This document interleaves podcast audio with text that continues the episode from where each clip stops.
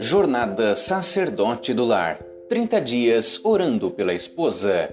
Dia 10. Cantares, capítulo 1, versículo 15.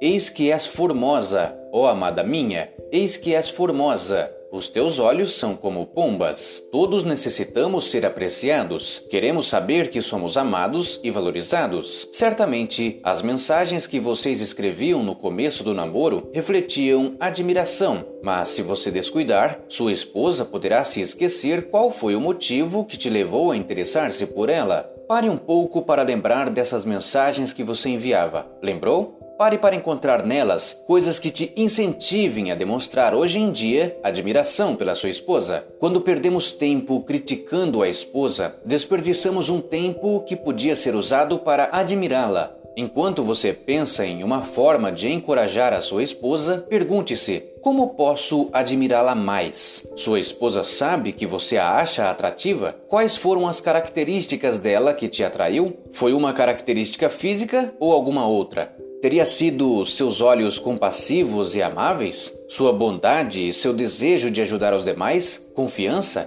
A firmeza que resulta da sua confiança no Senhor? Integridade moral em uma cultura carente de ética? Você pode enxergar alguma dessas características nela ainda nos dias de hoje? Seja qual for, fale para ela. Ora mais ação igual a oração, admiração.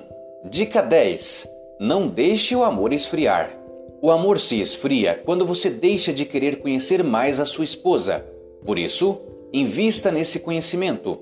Interesse-se em descobrir mais sobre ela, entendê-la, observá-la, ouvi-la, independente do tempo que estejam juntos.